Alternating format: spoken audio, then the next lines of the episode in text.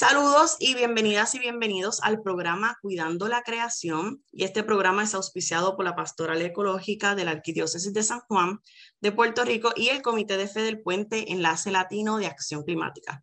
Como saben, nos pueden escuchar los domingos de 1 p.m. a 2 p.m. en Radio Paz 810 AM, donde estamos en un espacio de diálogo interdisciplinario y multisectorial e interreligioso, desde el cual hablaremos de la realidad de nuestra casa común y el programa será retransmitido por Radio Oro 92.5 FM los sábados a las 7 a.m. Y ahora lo pueden escuchar por internet en radioorofm.com.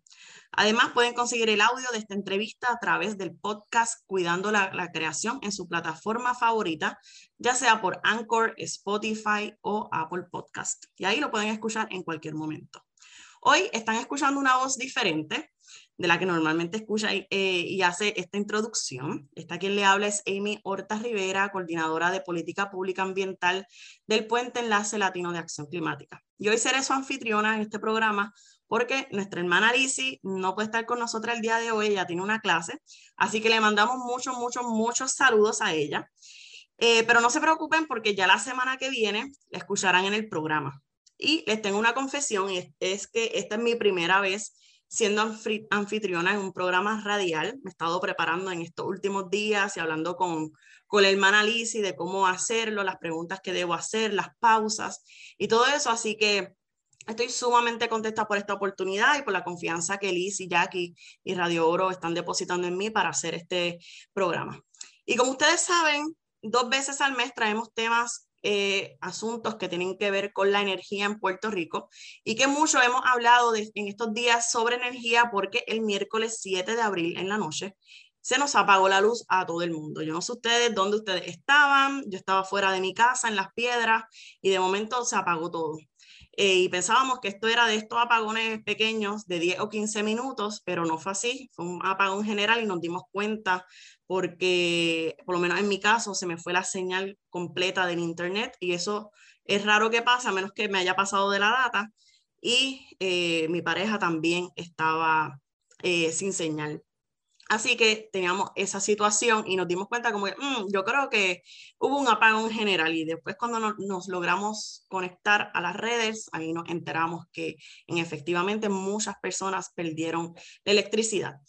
Así que eh, hoy, pero hoy vamos a estar hablando de un tema no tanto de, no, no del apagón, pero sino de la deuda de la Autoridad de Energía Eléctrica y para que nos hable sobre este tema, nos acompaña en esta mesa de diálogo virtual a Eva Prado Rodríguez.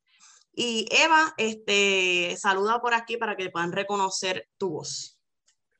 Saludos a todos los que nos escuchan y muchísimas gracias por la oportunidad. Y también nos acompaña nuestra querida Jacqueline Torres. Hola Jacqueline. Hola Amy, bienvenida Eva, gracias por acompañarnos y a todos los que escuchan Gracias por estar con nosotros otra vez más. Y antes que comencemos de lleno en el tema de la deuda, Eva, cuéntanos eh, sobre tu preparación académica, los trabajos que has estado haciendo y a qué organización estás representando en esta entrevista. Bueno, pues nada, yo soy parte de lo que se llama el Frente Ciudadano para la Auditoría de la Deuda, que es una coalición de organizaciones que llevamos desde el 2016 eh, analizando y evaluando alternativas al problema de endeudamiento que estábamos teniendo y que estaba provocando terribles eh, problemas al gobierno, entre ellas recortes al presupuesto de agencias súper importantes, entre ellas las que protegen precisamente nuestro medio ambiente, el despido masivo de trabajadores, recortes a la Universidad de Puerto Rico, entre tantas cosas que, que, que lo que hemos visto en los pasados años es que ha seguido en aumento con la ah, implementación o la imposición por parte del Congreso de una Junta de Control Fiscal.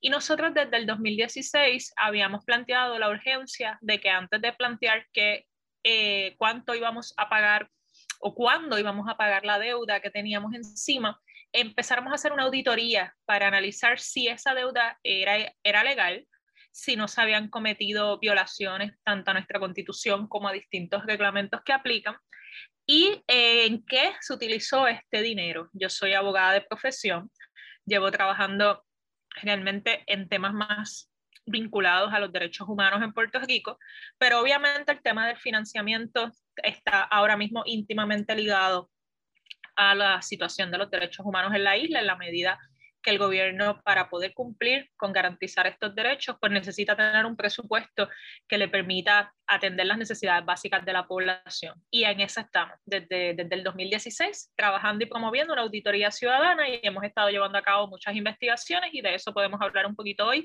de la que es la, la deuda, como bien mencionaste, de energía eléctrica y su impacto en la vida de todos y todas.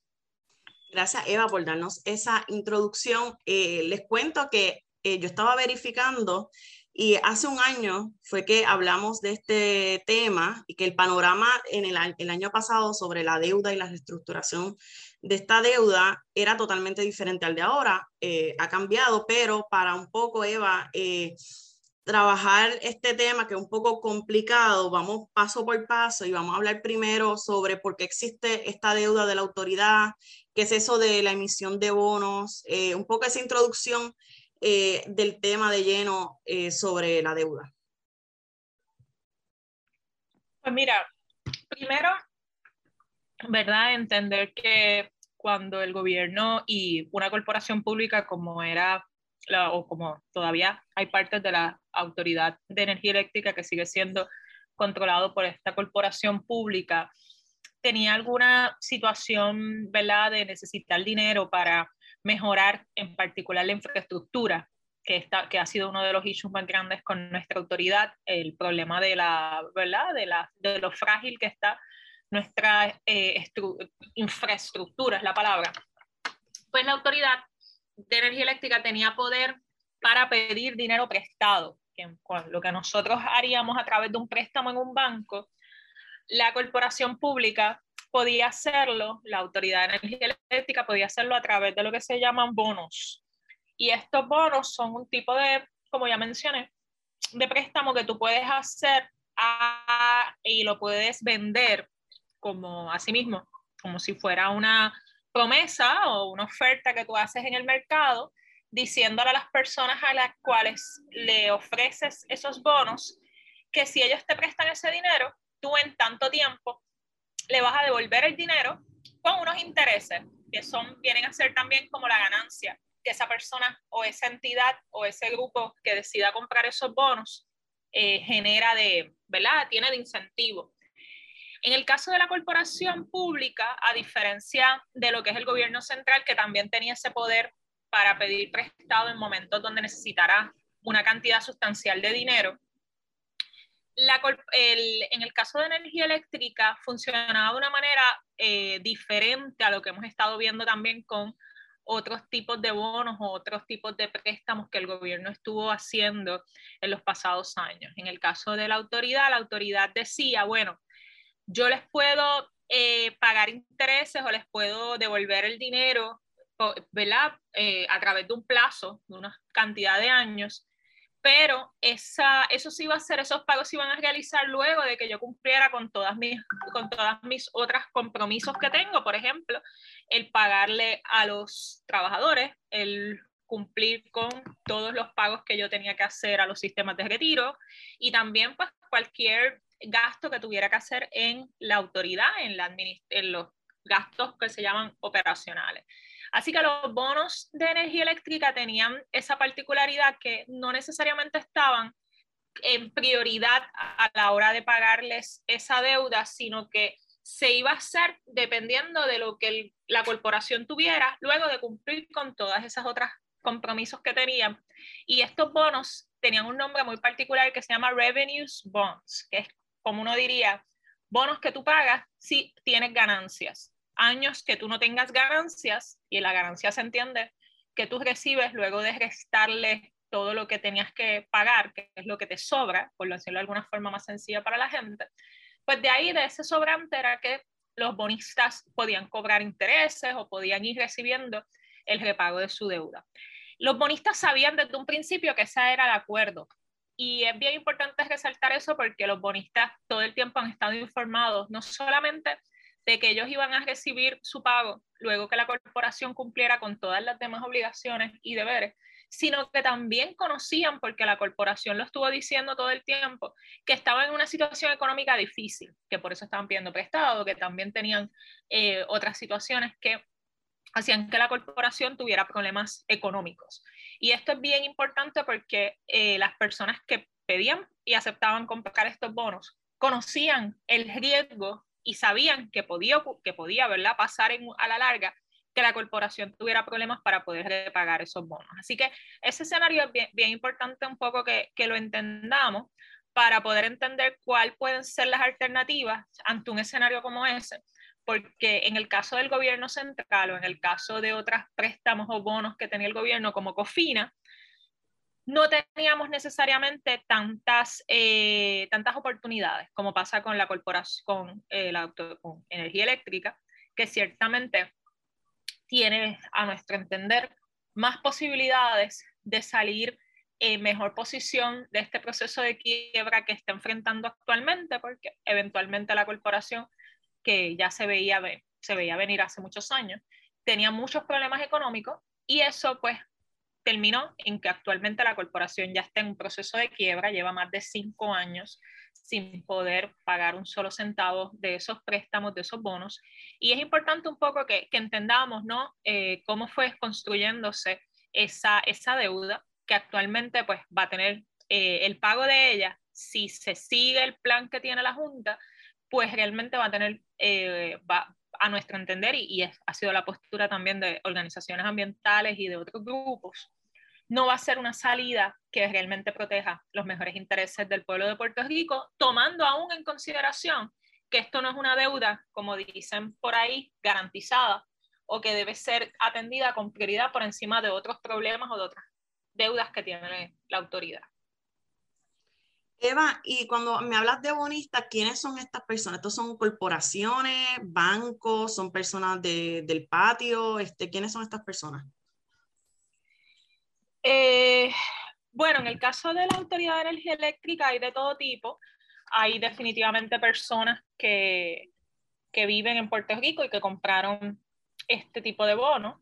También hay lo que se llaman, la, hay unos tipos de inversionistas o corporaciones que los hemos visto con mayor presencia con la deuda de energía eléctrica, con la deuda del gobierno central, con los bonos del gobierno central que hemos visto, que como yo les mencioné al principio, los bonos tú los puedes vender, ¿verdad? Y cuando tú se lo vendes a la primera persona, que vamos a suponer que tu bono era de 100 dólares, es decir, tú pedías 100 dólares a la persona que te compraba el bono con una tasa de interés de un 5% y tú le ibas a devolver esos 100 dólares en 10 años, ¿verdad? Esto es un ejemplo estamos en el caso de, normalmente estamos hablando de millones, en el caso de la Autoridad de Energía Eléctrica, ahora mismo la deuda de, de la autoridad en bonos supera los 8 mil millones de dólares. Y básicamente, pues, eh, ocurre que muchas veces la persona o la entidad o los inversionistas que compraron esta deuda cuando la autoridad la presentó por primera vez, no son los mismos que tenemos actualmente cobrándonos. Y eso también es importante porque cuando empieza la autoridad o empieza el gobierno de Puerto Rico a tener problemas para pagar con sus deudas, muchas veces estos inversionistas lo que hacen es que ellos venden esos bonos. Originalmente los vendía la corporación, la entidad, por 100 dólares, pues muchas veces estos inversionistas, que esto es parte del mercado, venden estos bonos muchas veces a descuento para que sea más atractivo a esa otra persona que lo va a comprar a un precio más barato. Si él lo compró a 100 dólares, pues muchas veces lo vende a 80 dólares, a 50 dólares, porque al final dice, bueno, para si la, si la corporación está teniendo problemas para pagar, es posible que yo nunca recupere los 100 dólares, así que déjame con por lo menos recuperar 50.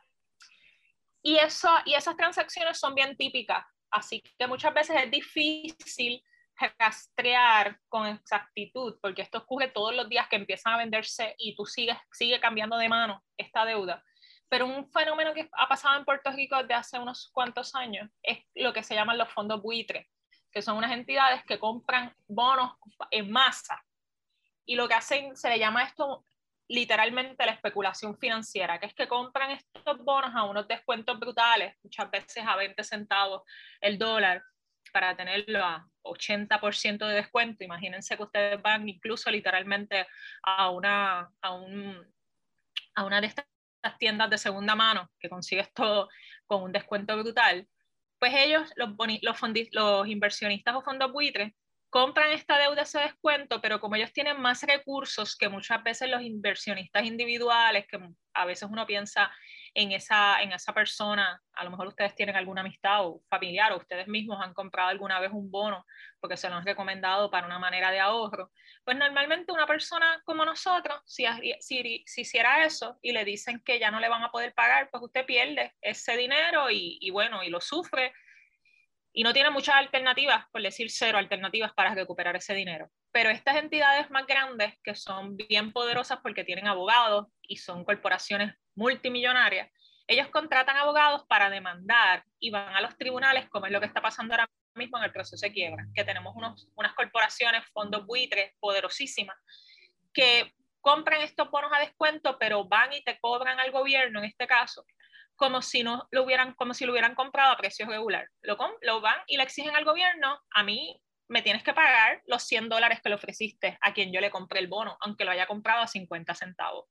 Y eso es bien importante porque muchas veces la gente dice, bueno, si nosotros pedimos prestado, nosotros tenemos que pagar la deuda que hicimos, ¿verdad? Y eso pues es comprensible que la gente entienda y es parte de nuestra ética, cumplir con nuestra con nuestras promesas. Pero el problema es que no estamos frente a la persona que nos prestó el dinero, estamos frente a un comerciante que al contrario, que son especuladores, que se aprovechan de países que están como Puerto Rico, una situación eh, económica bien difícil, aprovechan que los inversionistas originales venden esta deuda desesperado a 20 centavos, 10 centavos el dólar, pero ellos van y le cobran al gobierno el precio original. Y eso tú y yo no lo podríamos hacer, porque no tendríamos los abogados para pagarle para eso. Pero estos inversionistas sí. Y eso es una, y eso en cualquier escenario es una situación bien, es casi una extorsión, porque te están presionando cuando económicamente no hay capacidad para pagar, pero a ellos no les importa, ellos simplemente van al tribunal y dicen, me tienen que pagar, no me importa qué.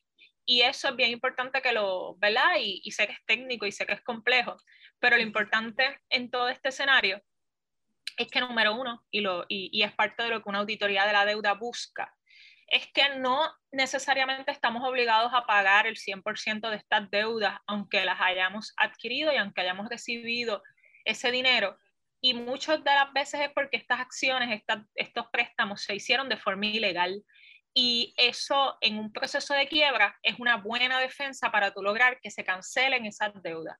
Otro elemento importante cuando tú entras a quiebra es que el tribunal puede sencillamente cancelar deudas porque no hay con qué pagar. Y eso es un, un, reclamo muy legítimo que se dan en estos procesos de quiebra todo el tiempo. Pero lamentablemente, como nosotros no nos representamos en el proceso de quiebra, sino es la Junta de Control Fiscal, que no ha sido electa por el pueblo de Puerto Rico y que ya pues todo el mundo sabe, está compuesta por banqueros y personas que poco le importa cuánto Puerto Rico tiene capacidad para pagar, pues llega a acuerdos con estos inversionistas superpoderosos ofreciéndole dinero que no tenemos. Y eso es bien peligroso. En el caso de la Autoridad de Energía Eléctrica es tan peligroso que lo que la Junta está ofreciendo es básicamente pasarnos la factura a nosotros literal. Y cuando digo literal es que ya un primer acuerdo que vamos a hablar un poco más en detalle fue puesto a un lado. Ya la Junta había llegado a unos acuerdos con los bonistas de que iba a poner un cargo en específico en nuestra factura de luz para precisamente eh, pagar esta deuda, sin auditarla, sin analizar la legalidad de esta deuda. Y eso va a tener implicaciones porque ¿cuántos aumentos ya hemos sufrido? O sea, ya hemos sufrido muchísimos aumentos. Así que eh, ese, es uno de los temas que tenemos que abordar. Cómo la Junta, en vez de buscar reducir el pago de esta deuda al máximo para poder nosotros invertir en mejorar nuestro, nuestra autoridad de energía eléctrica o transicionar hacia la energía renovable que tanto estamos apelando, nos vamos a ver forzados a utilizar el dinero que nosotros pagamos en nuestra factura o, o parte de ese dinero para, para pagar una deuda que pudiera ser cancelada. Sí, algo que quiero que las personas que nos están escuchando, ay, Jackie, querías decir algo. No, no, no, sigue, después te hago una pregunta. Algo que, me gustaría, eh, varias cosas que me gustaría resaltar de lo que Eva está diciendo y quiero que mientras Eva está contándonos cómo surge esta deuda y lo que ha estado ocurriendo en los pasados meses, bueno, en los, pasados años ya, eh, hay que empezar a enlazar estas palabras de lo que es la auditoría, hay que empezar a enlazar que los bonistas conocían el riesgo que estaban, estaban al que se estaban enfrentando el que la deuda eh, no, es, no, es, asegurada y que eso se supone que se pague o parte eh, cuando hayan ganancias, que en este momento no hay ganancias y, y ya Eva nos contó que llevamos cinco años en esta situación. Así que esa parte de auditoría, Eva, más adelante me gustaría que, que me contaras que, que, lo que es lo que, lo, que han, lo que ha estado pasando y lo que ustedes proponen, pero para los radio oyentes como que vayamos como, ¿verdad? Porque toda esta información es un poco complicada, viendo qué es lo que ha estado ocurriendo y como dice Eva, esos fondos buitres, que es de especulación financiera, este, y por qué la auditoría es importante. Eh, Jackie. Sí, ahí va. La pregunta sería, como, como tú mencionas, Amy, ya llevan cinco para seis años desde que el grupo se forma. Este, el grupo está formado solamente por puertorriqueños acá del archipiélago o tenemos representantes, ¿verdad?, de, de, de, la nación estadounidense que se unen a esta, a esta postura de, pedir ¿no? que se audite la deuda. Eh, la otra pregunta sería, eh, ¿qué foros durante todos estos años, la organización que tú perteneces, a qué foros ustedes han recurrido, han apelado, eh, llevando, tú sabes, todas estas peticiones, duras, porque ya llevan tanto tiempo eh, y la misma, la misma Junta de Control Fiscal, ¿qué acceso ustedes han tenido a, su, a su, ¿verdad? A, los componentes de la, de la Junta de Control Fiscal? Eh, sería pues quizás una de, de las preguntas que, que, me interesa saber su respuesta. Bueno, el Frente sí, en, en su, su, composición es, es de organizaciones y personas en Puerto Rico. Sí, la, la campaña y la manera en que nosotros hemos hecho nuestros trabajos han sido también en educar al pueblo de Puerto Rico y en que entendamos la importancia de no mirar este tema de la deuda como algo que no podemos, que no podemos cambiar, que no podemos eh, buscar una solución un poco más justa para el pueblo de Puerto Rico. Y por eso y nosotros le decimos un proceso de, de reestructuración de la deuda justo, para el pueblo porque nosotros no estuvimos involucrados en esta toma de decisiones que entendemos pues han, han llevado a una crisis económica muy seria para la isla. En ese, en ese sentido, les comento que básicamente eh, la organización sí ha llegado nuestro mensaje fuera de Puerto Rico, a Estados Unidos, a distintos lugares eh, allá, distintos, hemos estado en Florida, en Nueva York, eh, distintos áreas donde, particular, donde está nuestra diáspora puertorriqueña y también hemos llevado el reclamo directamente al Congreso de los Estados Unidos. En el caso de la Junta de Control Fiscal, nuestro reclamo ha sido más bien a través de cartas y, bueno, y comunicaciones que se han hecho por parte de distintos grupos a la misma Junta.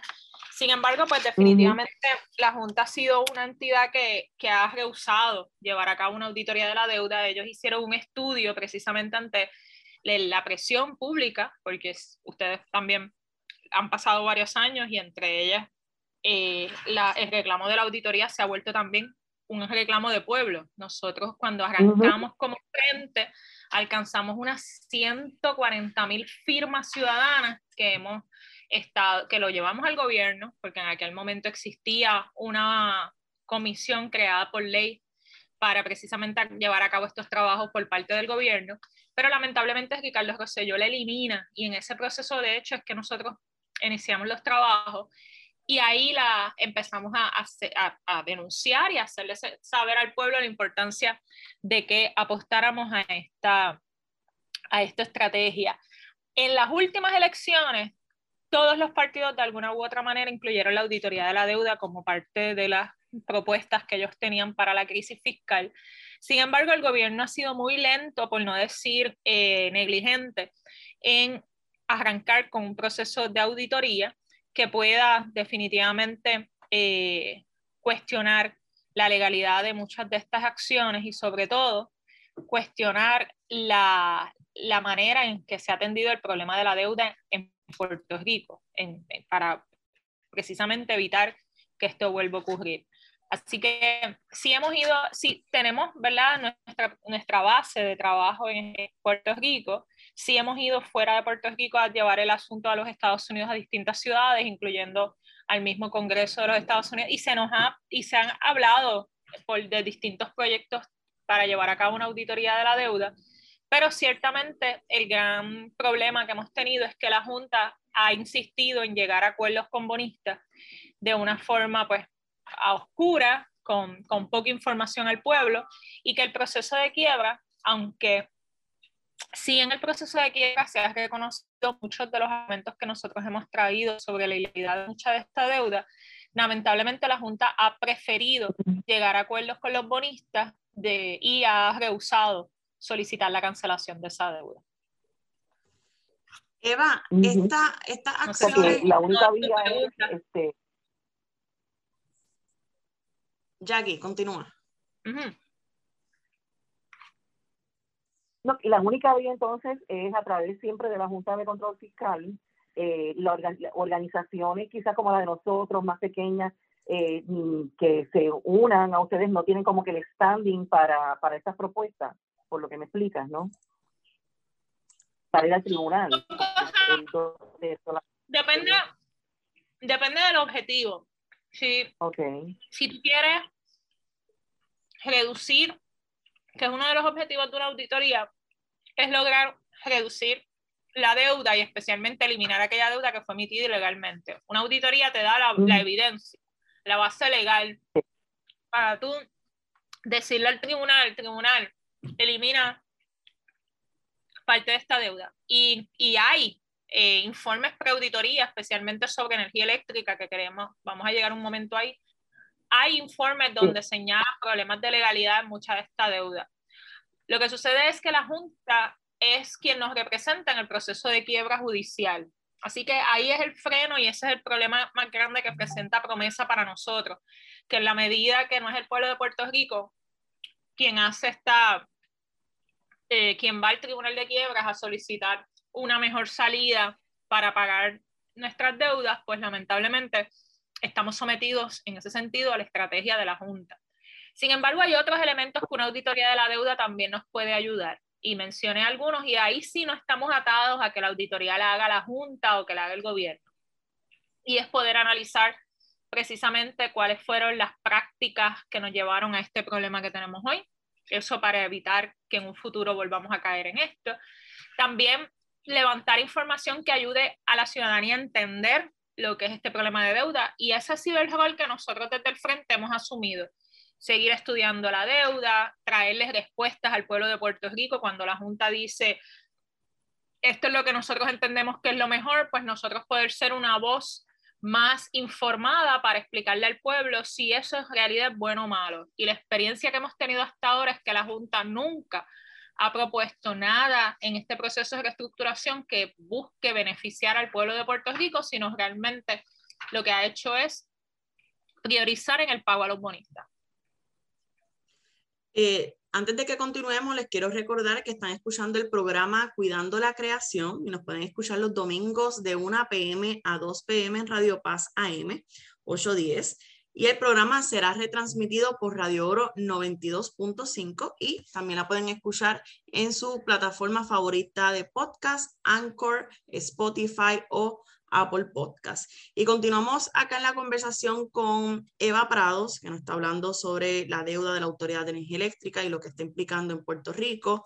Una de las cosas que me gustaría traer, Eva, es el hecho, no sé cuánto está cobrando ahora mismo el nuevo presidente de la, de la Junta, eh, pero Natalie Jaresco estaba cobrando más de 600 mil dólares al año.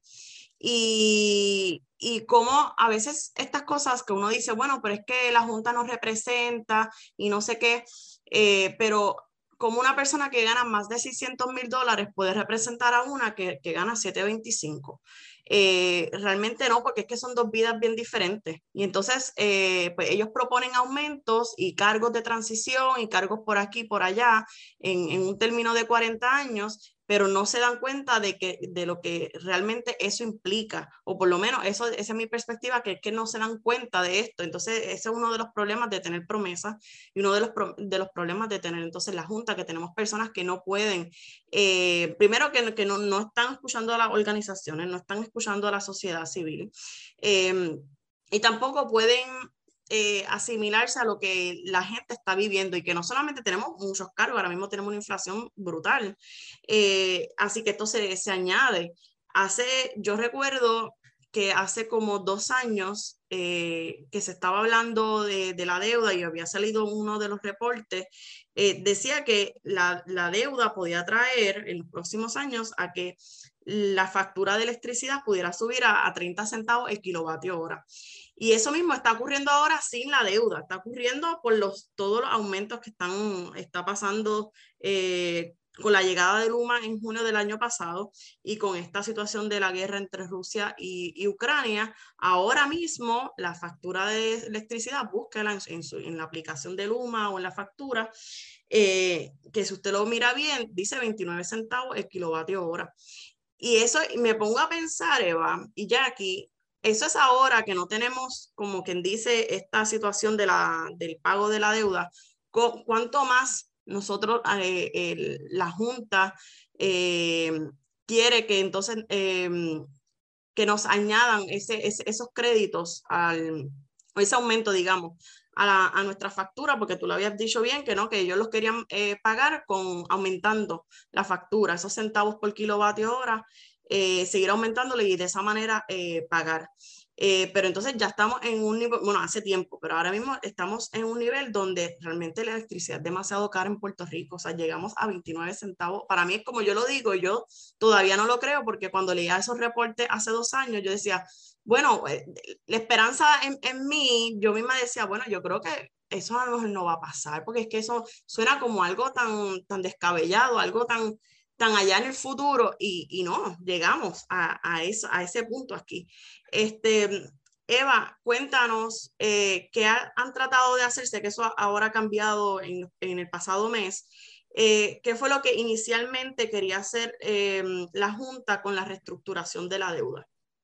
Yo creo que es bien importante lo que planteas sobre perspectivas. Yo creo que por eso cuando nosotros planteamos eh, la auditoría de la deuda, la planteamos como una alternativa, pero para que esa alternativa se pudiera ejecutar, había, se tenía que tener voluntad política y sobre todo se tenía que tener una visión de qué era más importante. Pagarle a unos bonistas que por más que sea, son inversionistas que saben que asumen un riesgo cuando compran estos bonos, que en el caso de los bonistas buitre ni siquiera fueron los inversionistas originales y que cuando tú entras a un proceso de quiebra, aquellas personas que lo hacen, que le ha pasado eso a nivel individual o incluso los gobiernos, precisamente es porque tú no tienes otra alternativa que reducir el pago de tus deudas. Así que el problema es que esa perspectiva que tiene la Junta, que tú bien mencionas, mira, esta es gente que viene de un privilegio de recibir unos salarios exorbitantes que para nada viven el día a día del puertorriqueño o puertorriqueña común, pues definitivamente es importante que, que los radioescuchas o las personas que no, nos oigan lo, lo puedan ¿verdad? entender, que realmente las personas que nos están representando, pues no están priorizando no están a la hora de equilibrar y decir, bueno, yo no podemos pagarlo todo. Y si no lo podemos pagar todo, ¿cuáles entonces deben de ser nuestras prioridades? Pues uno pensaría que cuando uno escoge a la gente, por ejemplo, a los representantes en la Asamblea Legislativa o al gobernador, se les da a ellos la encomienda de buscar el mejor bienestar del pueblo de Puerto Rico. Lamentablemente, desde la creación de promesa, la Junta se lo, lo que se le dijo fue, tienes que buscar la manera de pagarle a los bonistas.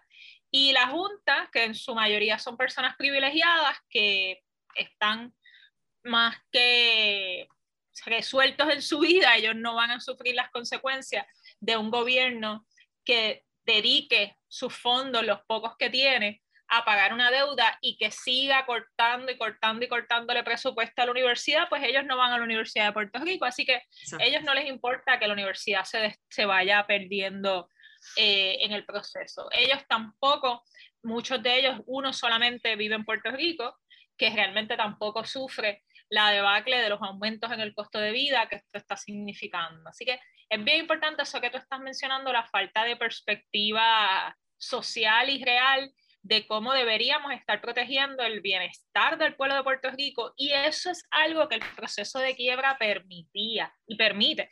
Por eso es que hablábamos mucho y siempre se ha discutido el que se definan los servicios esenciales, ¿verdad? ¿Y por qué hablamos de definir servicios esenciales? Porque el Tribunal de Quiebras tiene que precisamente garantizar que el gobierno tenga fondos suficientes para brindar esos servicios esenciales. El problema es que la Junta no los ha querido definir para no amargarse las manos y poder ellos jugar con nuestro presupuesto como les dé la gana y como ellos entiendan que es mejor, porque al final la, factura la vamos, ¿verdad? La, la, deuda la estamos pagando nosotros con nuestros servicios esenciales, con menos dinero para las necesidades básicas.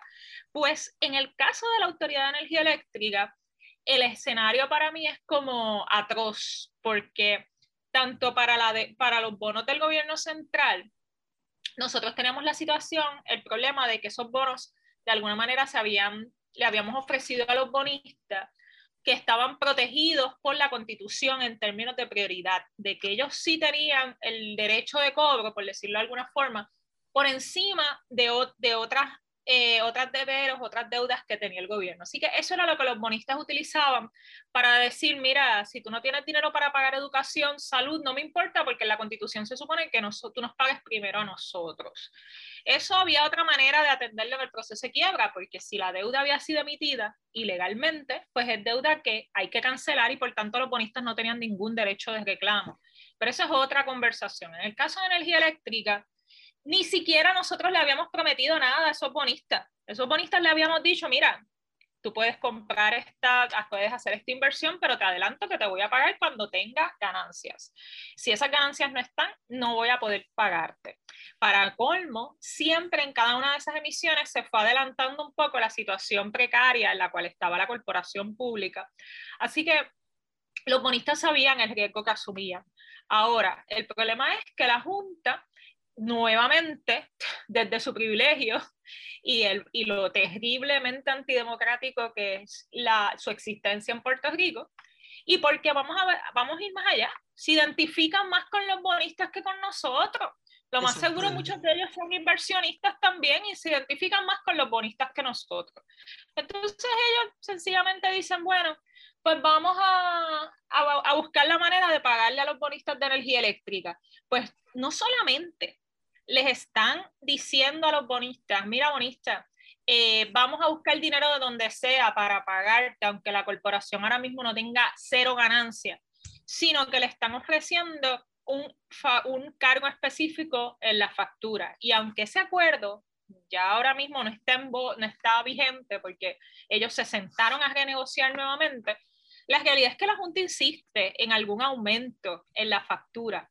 Y eso es bien preocupante, porque estamos frente a unos bonistas que sabían el riesgo que asumían, frente a una deuda que no era deuda eh, asegurada ni garantizada, y que al final nos van a impactar a todos y todas, porque ya tú mencionaste muy bien, ya el aumento a la luz ha sido terrible, y aumentarlo a un aumento más no solamente tiene implicaciones en la factura inmediata de nuestros hogares. Eso va a tener impacto en cadena, aumenta todo, porque el negocio de la esquina va a aumentar los, los costos, va a aumentar los precios para poder cubrir los gastos que tenga de electricidad.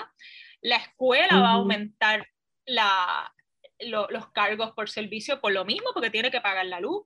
Así que esto es bien, bien terrible, pero a su vez, eh, a mí me gusta, ¿verdad? Siempre ver las oportunidades donde vemos, vemos situaciones difíciles. Y este proceso de reestructuración de la deuda de energía eléctrica nos, nos abre la puerta a muchas oportunidades si nosotros decidimos como pueblo enfrentar el proceso como lo tenemos que enfrentar. Número uno, y desde la perspectiva legal como abogada, es lo que ya un poco mencioné, y es que en el proceso de quiebra nosotros podemos entrar diciendo, ¿verdad? Este, con las limitaciones que significa que la Junta sea quien nos represente, pero exigirle tanto al gobernador como a la Asamblea Legislativa que en, esas, en esos espacios donde pueda hacer presión a la Junta de Control Fiscal, le haga presión a que el país no aguanta un aumento en factura adicional.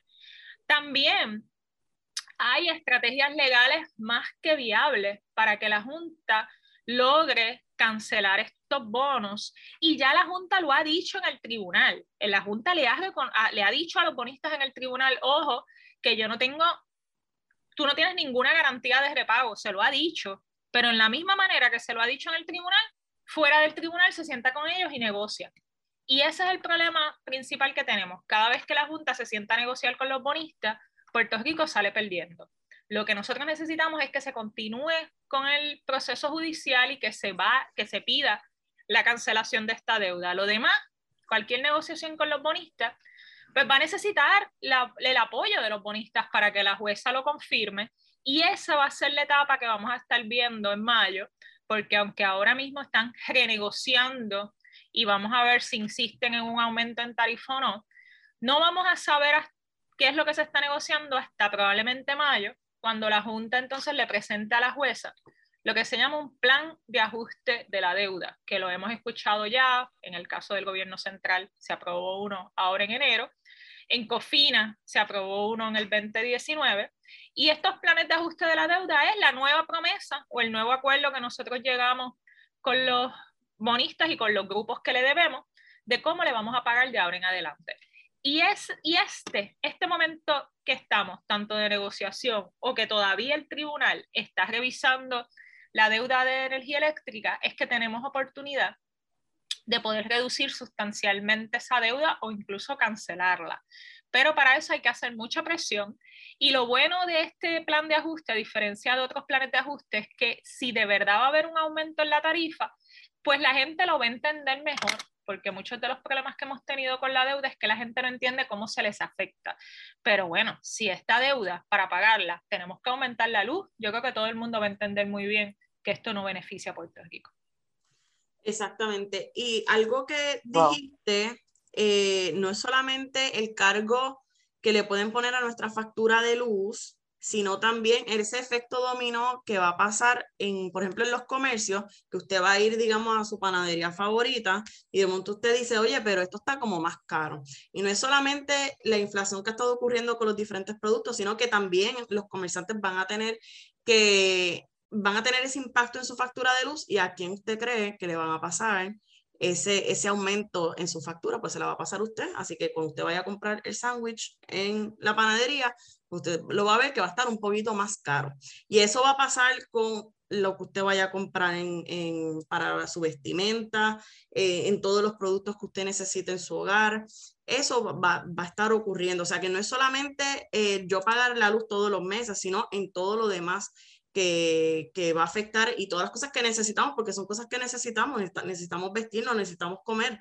Eh, así que eso, pues, de alguna manera u otra, lo, tenemos que buscar el dinero, lamentablemente, y eso no es lo que queremos. No es lo que queremos porque, como dice Eva, hay unos mecanismos que se pueden traer a la mesa para, que, para evitar que, que este desastre económico eh, se presente, pero entonces la Junta no lo está obviando. Y, y colmo no está escuchando. Eh, Eva. Amy, y que, y que tenemos alternativas, no, no tenemos por qué y, vuelvo al argumento legal, a diferencia de Cofina, en Cofina desde el momento en que se le ofrece al bonista eh, o al inversionista estos bonos, en el momento en que se le ofrecen en el mercado, se les ofrece bajo el entendido de que la fuente de pago de esos bonos iba a ser el IBU. Así que ahí desde el día uno nosotros estábamos un poco comprometidos a que definitivamente sería a través del IBU que íbamos a pagar esa deuda, aquella que fue hecha de forma legal. Que ahora, que con energía eléctrica nunca llegamos a ese compromiso con los bonistas. Nosotros nunca le dijimos a los bonistas que íbamos a, que íbamos a dedicar un aumento o un costo en tarifa de la luz para el pago de esa deuda. Se le dijo, cuando tengamos ganancia, ustedes reciben su, su pago o, su, eh, o sus dividendos o sus intereses. Y eso es bien importante entenderlo porque lo que es más peligroso de la manera en que la Junta está actuando es que está poniendo a unos grupos que en esta ocasión no tienen los mismos privilegios a que reciban un trato privilegiado, a que reciban una mejor compensación de lo que hubieran tenido que recibir en cualquier otro momento de la historia. Y eso es bien importante. Si nosotros estuviéramos con otra junta, que otras personas que ocuparan esa silla, que tengan una visión de proteger el mejor bienestar del pueblo de Puerto Rico, el Tribunal de Quiebras podría moverse a cancelar esa deuda porque tenemos razones legales y económicas para eso. O sea, hay posibilidades, no, estamos con, no, no es que no hay eh, maneras de atender mejor este problema de la deuda. Lo que pasa es que quienes pusieron en esa silla de la Junta de Control Fiscal son personas que se identifican más con los bonistas que con el pueblo de Puerto Rico y que definitivamente la creación de promesas en vez de proteger al pueblo, lo que buscó el Congreso de los Estados Unidos fue beneficiar a los bonistas versus las necesidades básicas del pueblo de Puerto Rico. Otro elemento importante de este proceso de reestructuración que no debemos olvidar es que aquí también hay trabajadores que se van a ver afectados, ¿verdad? Que son los trabajadores de energía eléctrica y sobre todo los pensionados y pensionadas, porque también en este proceso de quiebra se decide el futuro de sus pensiones. Así que imagínate que también ellos puedan sufrir algún recorte a sus pensiones y eso además del daño que puede causar terrible a la economía cualquier aumento en la factura. También esperamos que en esta renegociación la Junta descarte una píldora venenosa que ustedes fueron uno de los grupos que han levantado la voz de forma muy, muy importante conjunto al Sierra Club y Queremos Sol, y es que la Junta no solamente nos iba a imponer un aumento en tarifa a los que dependemos de energía de la Autoridad de Energía Eléctrica, sino que también a aquellos que ya están transicionando a sistemas de energía renovables como plantas solares y todo. También la Junta estaba ofreciéndole a los bonistas que eh, pudiera imponerle algún tipo de impuesto de tarifa a esas personas o esos grupos también. Así que la Junta eh, ha sido en ese sentido, en mi opinión, sumamente irresponsable de querer privilegiar de una manera innecesaria a estos grupos de acreedores, eh, afectando a todos y todas en esta isla. Y esto que dice Eva, eh, que es la parte, ¿verdad? Que, que nos están poniendo todos estos cargos y toda esta situación de una manera innecesaria, es bien importante internalizarlo cuando nosotros decimos, bueno, pero es que si eh, la, la, Autoridad de Energía Eléctrica emitió esos bonos, eh, que a veces se dice de la otra manera, ¿no? Ah, pues la autoridad sabía que no lo podía pagar. Y no, pero es que también los, los bonistas sabían que, que, Puerto Rico no tenía esa, esa oportunidad de repago, que no, este, no podía hacerlo. Entonces, eh, nos están culpando a nosotros de alguna manera eh, de esta situación y entonces nos dicen que nosotros tenemos que pagarlo cuando realmente este, nosotros no fuimos los que emitimos la deuda, nosotros no aceptamos estos términos. Em, así que Eva, háblanos un poco sobre eh, la auditoría que ha estado pasando, porque no se ha hecho la auditoría, si se hizo una este, o hubo un estudio, que sé que lo mencionaste al principio, eh, ¿qué ha pasado con el asunto de la auditoría? Pues mira, como mencioné, la, ha habido muy poca voluntad política del gobierno para actuar, aunque lo han, eh, con el pasar del tiempo, han reconocido que sí, que se debió llevar a cabo una auditoría de la deuda e incluso han visto que en el tribunal se han traído por distintos grupos el que se cometieron un montón de ilegalidades en las emisiones de esta deuda, incluyendo la de energía eléctrica.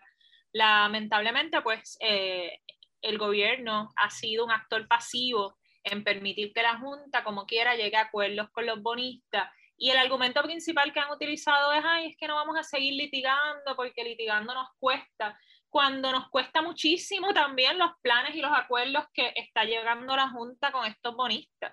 Y, y eso es lo que es bien, bien preocupante, eh, que no han ¿verdad? querido llevar a cabo la auditoría que se necesita para precisamente, claro, auditar la deuda y levantar argumentos de que, y levantar evidencia de que la deuda fue ilegal es enfrentarte a los bonistas. Así que definitivamente, pero en estos momentos no hay de otra. O te enfrentas con los bonistas o, o sacrificas al pueblo, como ha estado haciendo la Junta de Control Fiscal, que está sacrificando tanto de nuestro futuro en este proceso. Nosotros desde el frente creamos una comisión ciudadana que hemos tratado de empezar a recopilar información y analizar. Esto obviamente es un tema muy técnico que necesita peritos que escasean en Puerto Rico, especialmente peritos con la independencia, porque muchas de las personas que pudieran hacer este tipo de trabajo han estado ligados al gobierno o han estado ligados con algunos de los eh, bonistas o de los grupos, así que ha sido un poquito difícil para nosotros poder tener todos los peritos para poder llevar a cabo este tipo de trabajo. Sin embargo, sí hemos estado recopilando información y hemos estado y se han estado llevando estudios, especialmente la comisión que se creó por el gobierno en el 2016 publicó un informe bien interesante sobre muchos de los problemas que tiene la, la deuda de energía eléctrica, desde que se inflaron los ingresos que la corporación tenía para, hacerle, para presentar una imagen financiera mejor que la que realmente se tenía. Y aunque ciertamente tú, como mencionaste ahorita, tú dices, bueno, pues la autoridad mintió a los bonistas, pero recibió ese dinero.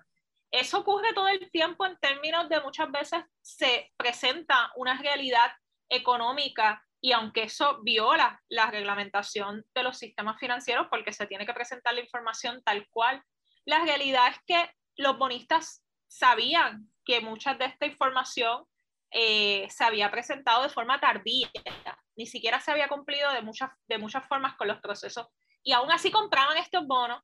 Y también hay que hablar de los intermediarios, Amy, que poco se habla. Y cuando le llamamos los intermediarios es la cantidad de entidades financieras, casas de, de por ejemplo, en, en Autoridad de Energía Eléctrica, Citibank fue un, ha sido un actor clave y tiene un problema de conflicto de interés brutal.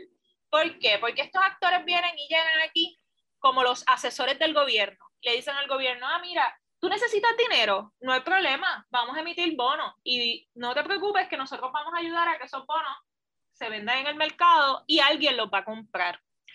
Y estos mismos son los que cogen, después consiguen los clientes y los convencen para que compren estos bonos con un montón de riesgos y faltándole también a su deber de asesorar de forma adecuada a estos inversionistas. Así que aquí hay todo un juego de poderes y yo no tengo miedo de decirlo, de faltas éticas, de corrupción en toda la creación de esta deuda, que muy bien son bases suficientes, como ya he mencionado, para que en un tribunal tú digas, lamentablemente aquí no se siguieron los, los procesos, aquí no se la, la corporación nunca tuvo la capacidad para poder cumplir con estos bonos. Así que no, si no hay capacidad, si nunca la hubo, pues esto es deuda que tiene que ser cancelada porque no hay manera, no podemos sacar el dinero de debajo de la tierra. Así que existe una realidad y como ya mencioné, en cualquier mercado, si una corporación se va a quiebra, las personas que compraron esos bonos se quedan sin un centavo y perdieron su inversión. Pero aquí los bonistas buitres insisten en que nosotros cobremos aunque eso le cueste la vida y el futuro al pueblo de Puerto Rico. Por eso es que nosotros necesitamos como pueblo organizarnos, enfrentar esto, no, no, no someternos, porque es lo que muchas veces terminamos haciendo, aceptando esta realidad, porque pues la Junta la imponen el gobierno de los Estados Unidos, el Tribunal de Quiebra está ahí y ha decidido que va a aprobar lo que sea que la Junta presente, pero si el pueblo se organiza podemos lograr muchos cambios. Y yo creo que hemos logrado avanzar más de lo que muchas veces pensamos. En el caso del gobierno central, logramos eliminar el, el recorte de las pensiones de un 8.5. En el caso de este mismo proceso de reestructuración de energía eléctrica, el que se hayan sentado a reconsiderar los acuerdos que habían llegado también es resultado de la lucha que se ha dado, Amy, tú lo sabes, o sea, se ha habido, se ha estado luchando muchas veces, no necesariamente públicamente, pero sí en, en distintos foros cuestionando y levantando la voz en contra de todo esto. Y en el caso de nosotros desde el Frente Ciudadano, estamos analizando con mucho detenimiento todas estas emisiones de deuda de energía eléctrica para seguir buscando datos que puedan ayudar a cuestionar la legalidad de toda esta deuda. Esta misma semana, la Asamblea Legislativa estaba llevando, que hoy yo iba a participar de esas vistas públicas, pero por el, por el apagón no se pudo llevar a cabo, pero eh, se iban a dar unas vistas públicas y se van a dar eventualmente porque se está analizando la legalidad de muchas emisiones que se llevaron a cabo desde el 2010 hasta el 2013. Pues ahí hay que ser bien firmes como pueblo y desde la Asamblea Legislativa que cualquier hallazgo de ilegalidad debe ser utilizado para cuestionar el pago que se le pueda dar a esos bonos, porque deuda ilegal es deuda que no hay que pagar y no hay que caer en el discurso de que hay que devolver el dinero, no. Es transacción nula y nosotros no tenemos ninguna responsabilidad y eso no lo digo yo, lo dicen los tribunales de quiebra que resuelven esto a cada rato, a cada rato, y perdónenme que me ría, pero es que esto desde una perspectiva legal, muchas veces los, los políticos y la Junta tratan de hacernos pensar que esto es como un sueño, como una utopía, lo que nosotros planteamos y no, esto es la realidad que ocurre todo el tiempo en los procesos de quiebra. Se cancela deuda que fue emitida ilegalmente, se reduce sustancialmente deuda que no se puede pagar. Eso es lo que pasa todo el tiempo. Sí, y eh, Eva, no, sé eh, si, si, conoces eh, en qué se emitió esa deuda, o sea, porque es que estamos hablando de que una deuda de casi 9 mil millones de dólares y ahora mismo tenemos otro apagón. Y yo digo, bueno, pero tantos miles de millones de dólares para la Autoridad de Energía Eléctrica y se sabe, este, existen esos documentos al público en que este, ellos decidieron eh, emitir esa deuda, o sea, en, qué arreglo de infraestructura? Excelente pregunta, Emi. Nosotros estamos, precisamente hemos estado solicitando esa información a la autoridad, nos ha estado suministrando alguna de esa información y estamos analizándola con el objetivo precisamente de poderle brindar esa información de forma más sencilla, porque pues obviamente ellos nos mandan un montón de tablas con muchos documentos. Pero esa pregunta es vital que la hagamos. Y te voy a decir por dos razones. Una, y ambas también con implicaciones en el proceso de quiebra. La primera es que cuando tú le dices, cuando tú haces esta, pides este dinero prestado, haces estas emisiones de bono, tú tienes que justificar la razón por la cual tú la estás pidiendo ese dinero, es decir, con qué, para qué vas a utilizar ese dinero.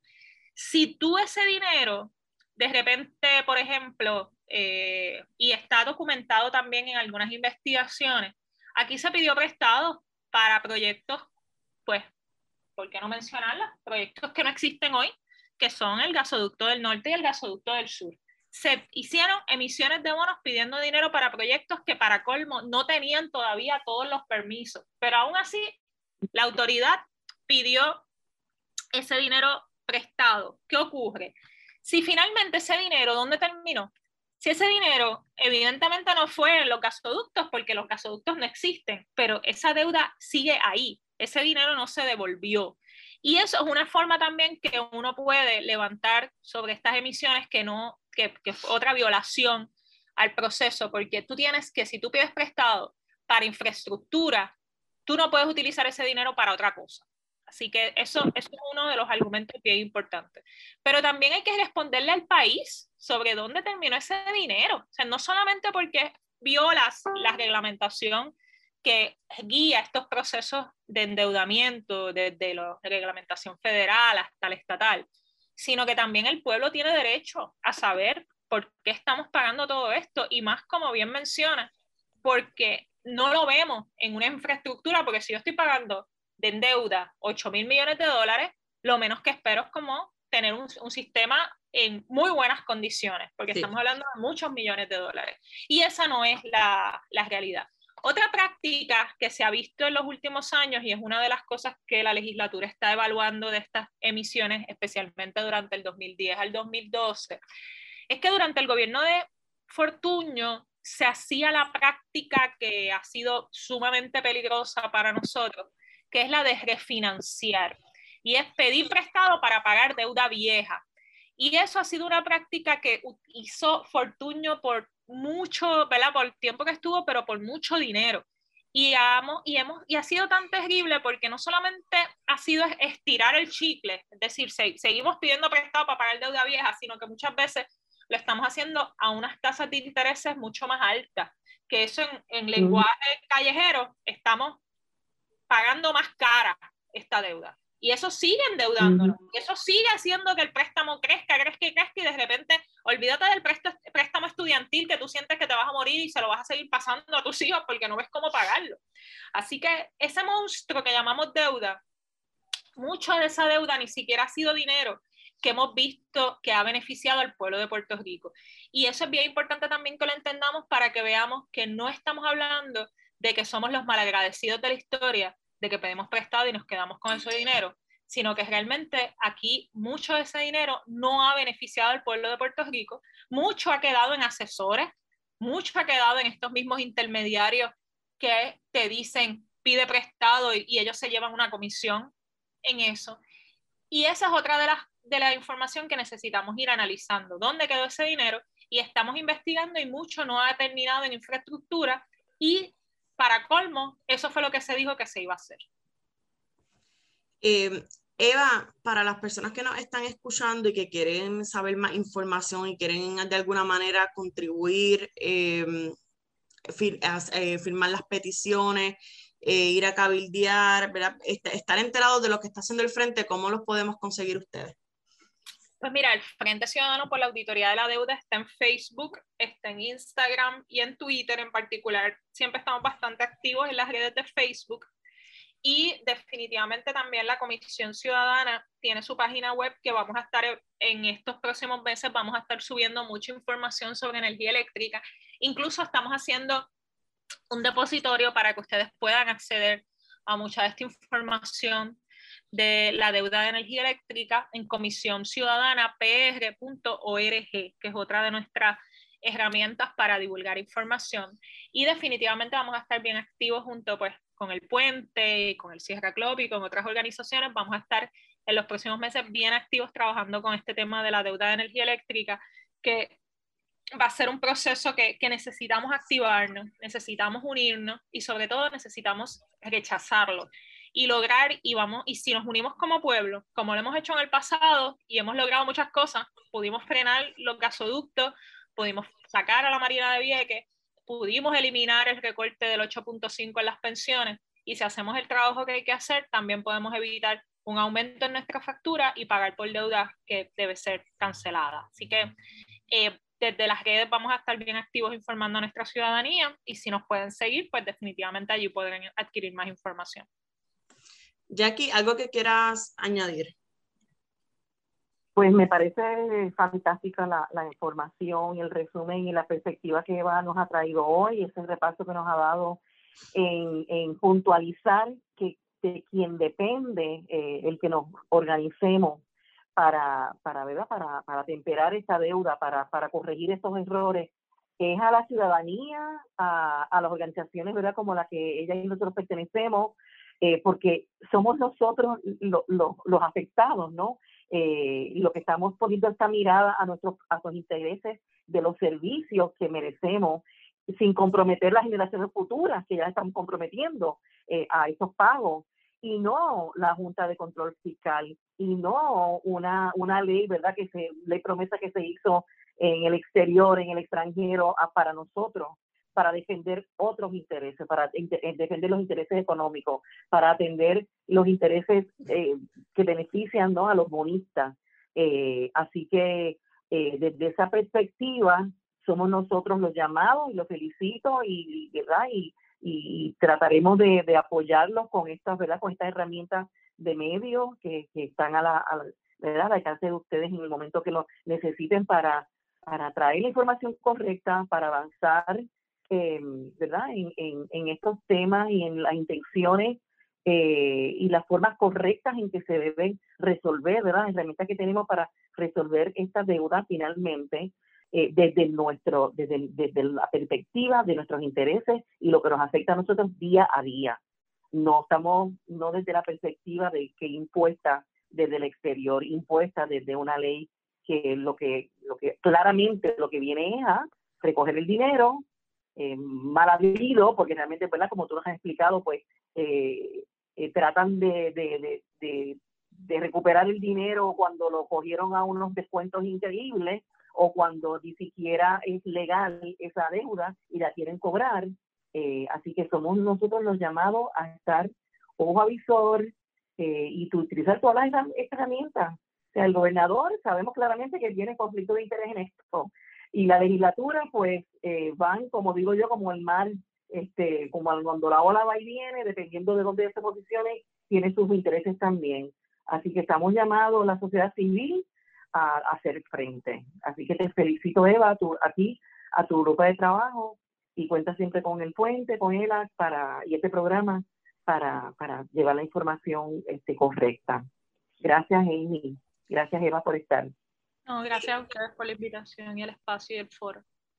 Así que nos llevamos eh, de mensaje que hay deuda ilegal, que hay que hacer una auditoría y que hay alternativas viables y que lamentablemente el gobierno eh, que se supone que nos represente no las está mirando o las sabe, sabe que existen, pero las miran de ladito, eh, porque saben que tiene unas repercusiones negativas para ellos y a, y a su gente. Así que les quiero dar las gracias a Eva y a Jackie en este, mi primer programa como anfitriona. Estoy súper contenta. Espero que ustedes que nos están escuchando les haya gustado y le envíen los mensajes a la, hermana Lizzie este, de qué les pareció. Así que nos veremos en la próxima.